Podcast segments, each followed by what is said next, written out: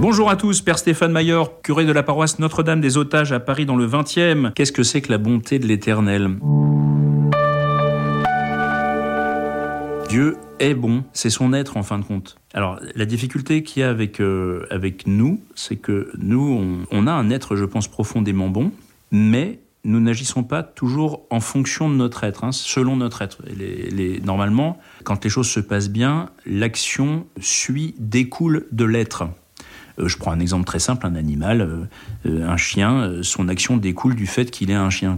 Il n'y a, pas de, de problème pour Dieu, au fond, c'est la même chose. Alors évidemment, avec une dignité différente de celle de l'animal, mais tout ce qu'il fait découle de ce qu'il est. Et il est profondément bon, il est, la, il est la bonté même, je dirais. Et donc, après toutes les actions qu'il va faire en dehors de lui-même, en dehors de la vie trinitaire, du Père, du Fils et du Saint-Esprit, qui est vraiment la vie, l'échange, cette bonté qui circule d'une personne divine à l'autre, va se répandre à l'extérieur euh, dans des actions, notamment la création, hein, qui est le premier acte bien sûr dont nous on a bénéficié, le fait que Dieu crée un univers, etc., puis qu'il nous crée chacun d'entre nous. Ça, c'est l'émanation de son être. C'est pas une action qui est disjointe de ce qu'il est. Alors que pour nous, ce qui est ça qui est compliqué, c'est que nous on peut, on a, je pense, une bonté fondamentale. Je crois qu'on peut dire ça, c'est-à-dire que l'anthropologie catholique en particulier, c'est pas forcément le cas des de certaines anthropologies protestantes, mais l'anthropologie catholique a toujours considéré qu'il y avait une volonté fondamentale de la personne humaine. Mais la personne humaine n'agit pas toujours selon ce qu'elle est. Des fois, elle agit contrairement à ce qu'elle est, et donc elle va faire le mal. Et c'est en fin de compte cette, euh, cette tension, cette dissemblance entre l'être et l'action qui est la marque du péché. Et donc Dieu, lui, ne connaît pas cela. C'est-à-dire que toutes les bontés dont il va nous combler sont issues de son être, de façon très simple, il n'y a pas en Dieu de, de grand débat, si je puis dire, intérieur. Le débat est clos éternellement. Il est résolu dans le Fils, le, Verbe de Dieu, la parole de Dieu, à totaliser toutes les réflexions de Dieu, si je puis dire. Et donc, euh, il n'y a pas de, débat. Quand on agit, on fait du bien parce qu'on est bon. Alors la bonté de Dieu, c'est son être, on l'a dit. Les bontés de Dieu, ce sont les tas de grâces qu'il va nous faire au quotidien, les petites choses qu'il va nous donner, puis des fois les grandes choses. J'ai rencontré la personne qui partage ma vie, j'ai été appelé au sacerdoce, que sais-je, enfin toutes ces grandes étapes de notre vie. Donc il y a des, des bontés ne sont pas toutes équivalentes. Ces, bontés-là, en fin de compte, sont vraiment le fruit donc de l'être de Dieu, mais traversent aussi euh, justement la complexité de notre être. C'est-à-dire que euh, le Seigneur, euh, d'une certaine façon, pour être un peu trivial, il a essayé de nous gâter. Hein. Ça s'appelle Genèse 1-2 et ça a mal terminé.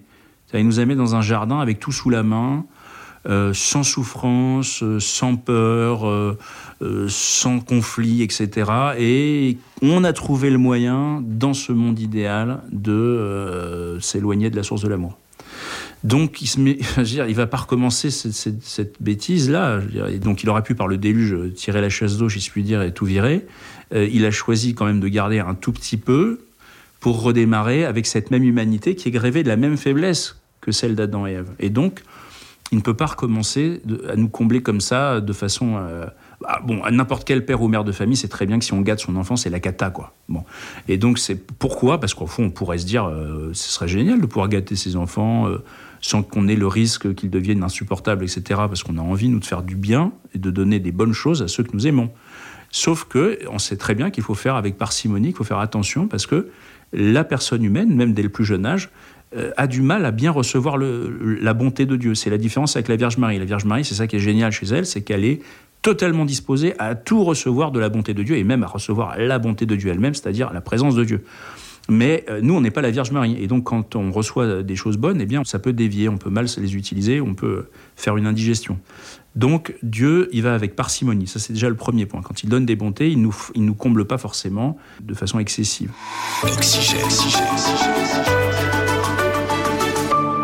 Des fois, ces bontés, elles peuvent avoir un goût un peu amer. C'est-à-dire que il, une des formes de, des bontés de Dieu pour nous, c'est aussi des fois la réprimande comme un bon père euh, qui sait que bah, quand son fils ou sa fille a fait des bêtises, on a envie de les aimer, de leur faire des gros câlins, mais n'empêche, on va leur faire comprendre aussi leurs bêtises. Donc, eh bien, il y a un travail, euh, il y a l'aiguillon de la conscience qui fait que le Seigneur nous rappelle euh, notre faute, notre condition.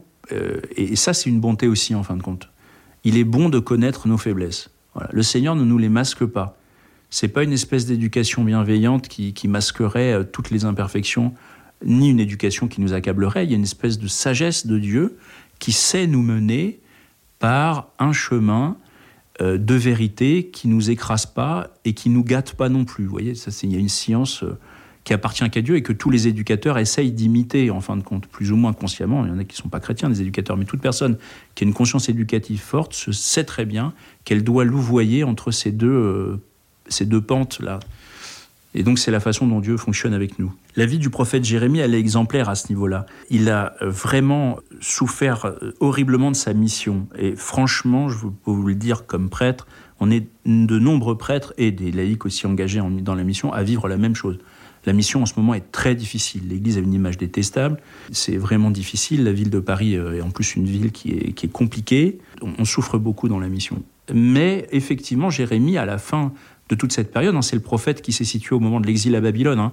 Donc il avait beau euh, essayer de transmettre la parole de Dieu à ce moment-là, il n'était jamais écouté. Il était même martyrisé, il a été emprisonné, il a été mis sur un pilori. Enfin bref, je passe les détails à la fin, quand même, euh, bien sûr, il sait que c'est bien Dieu qui est passé par là, la bonté de Dieu pour son peuple, pas simplement pour lui, Jérémie, égoïstement, mais pour son peuple, qui est passé par toutes ces réprimandes, ces souffrances et ces contradictions, pour enfin permettre à son peuple de survivre à cette épreuve terrible de l'exil, afin de pouvoir revenir un jour sur sa terre. Mais effectivement, il est passé par des aventures terribles. Et au moment où, l'on vit ces aventures terribles, des fois, on peut perdre de vue, et Jérémie, ça lui arrive, ces bontés-là du Seigneur. Et, c'est pourquoi les maîtres spirituels hein, nous disent toujours, notamment Saint Ignace de Loyola, nous dit toujours, dans les périodes de désolation spirituelle, repensez aux consolations que vous avez reçues avant. Il n'y a aucune raison que ça ne revienne pas. Ça vous aide à passer le cap. Parce qu'une désolation n'est pas quelque chose qui est... Euh, étranger à la bonté de Dieu, c'est une forme amère de la bonté de Dieu. Alors évidemment, ces, ces, bontés du Seigneur, qu'elles soient douces ou amères, sont à, découvrir en fin de compte dans notre vie, et ça demande de notre part d'arrêter de vivre un peu superficiellement. C'est-à-dire qu'il faut pouvoir se poser et faire ce qu'on appelle, alors je reprends encore une fois Saint Ignace de Loyola, hein, qui est un maître spirituel quand même éminent, de relire un peu chaque jour notre journée. C'est-à-dire qu'à la fin de la journée, quand on fait son petit temps de prière, qu'on soit en couple seul, en famille. Euh, en famille, c'est un peu plus difficile avec les enfants, j'imagine, mais il faut se prendre un moment seul pour pouvoir un peu relire sa journée et se dire toujours commencer sa relecture de la journée, non pas par simplement euh, quelles sont les bêtises que j'ai faites pour demander pardon à Dieu, mais quelle grâce le Seigneur m'a donnée aujourd'hui. Et vous verrez qu'il ne se passe pas une journée sans que Dieu donne une grâce. Des fois, elle est très ténue, elle est très modeste, etc. Mais je, ne connais pas de journée, même les pires journées, et Dieu sait qu'il y a des journées, des fois, où tout se, tout se conjugue pour nous contrarier.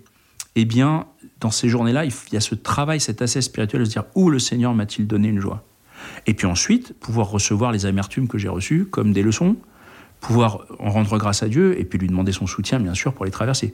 Mais il faut effectivement ne, pas vivre superficiellement euh, sa vie spirituelle et pouvoir la relire régulièrement, et même régulièrement, je dirais, tous les soirs.